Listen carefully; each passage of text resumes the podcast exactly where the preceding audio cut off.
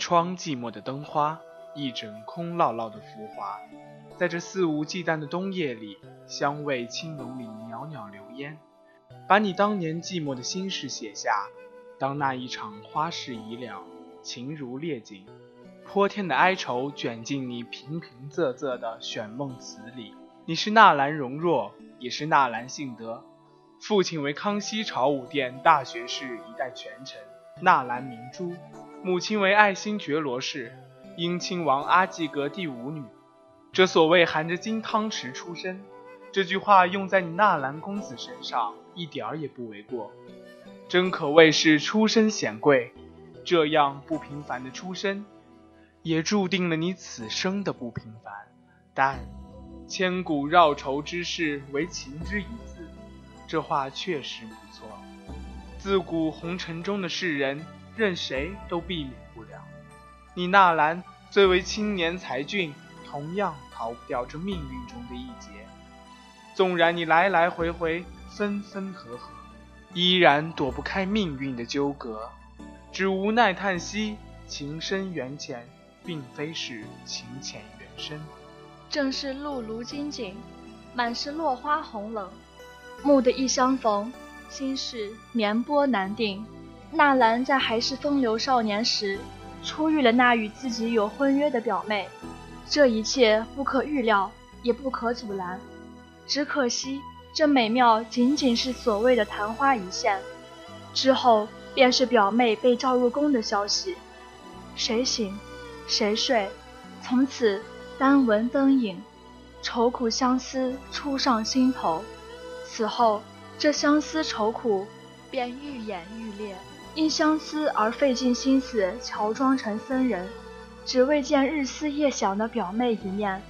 只可惜，一朵芙蓉着秋雨的表妹，与他在森严的皇宫中只得相逢不语，静默相对，转过回廊扣玉钗，怅然而出。却正是苦了那一直等待他纳兰的表妹。身尽好春谁惜，薄暮遥接伫立。别院管弦声不分明，又是梨花欲谢，袖被春寒今夜。寂寞锁朱门，梦成恩，痴心等待，还在等待着他那表哥的到来，却只等来冷宫，等来纳兰的死讯。青春红颜，徒葬送在这高墙深院之中，暗沉青眼红粉骷髅。许是纳兰自知再也见不到。也等不到他那清新的表妹，许是那卢氏太好，温婉贤惠，俏丽大方，更也许是家中长辈催婚的压力过大。就这样，纳兰娶了他第一任妻子卢氏，正是应了那句“还未好好相爱，就已转身擦肩，从此陌路天涯”。这爱情的果子还未开花，就已被扼杀，从此烟消云散。纳兰与他那表妹的缘分，至此也画上句号。成婚后的二人，却也是举案齐眉，琴瑟相和，很是恩爱。但是，绣榻闲时并吹红雨，雕栏曲处同倚斜阳的幸福生活，这样完美的爱情并没有持续多久。天妒红颜，卢氏四年后死于难产，从此天人永。相爱之人的离去，使纳兰更加悲痛。半月前头伏病，剪刀声犹在云冈。一生来，小胆怯空房，并在悲痛之余写下：料得重圆密室，难尽寸烈柔肠。落花时节，纳兰念起亡妻的好，眼望残红，一生一代一双人，争角两处销魂。相思相望不相亲，天为谁春？可谓西风一夜剪芭蕉，卷帘金秋耐寂寞。男人在那个时代三妻四妾很是正常。在卢氏死后，纳兰另结新欢，与关氏结为夫妇。钟情于一人怎么可能？即使纳兰想要一人一代一双人，在那样的社会背景下，不孝有三。无后为大的观念根深蒂固，根本不允许他钟情。更何况纳兰容若这个生活在繁花住景、衣食无忧之中的大家公子哥，虽纳兰不以人间富贵花自居，当年他也却是人间富贵人。人是感情的动物，纳兰也不例外。同云九绝非穷语，人在谁边？人在谁边？今夜玉清眠不眠？香消被冷残灯灭，尽数秋天。尽数秋天，又误新期到下弦。对官事，或许是由一个谢娘到另一个谢娘的过渡罢了。水翻乐府凄凉曲，风也萧萧，雨也萧萧。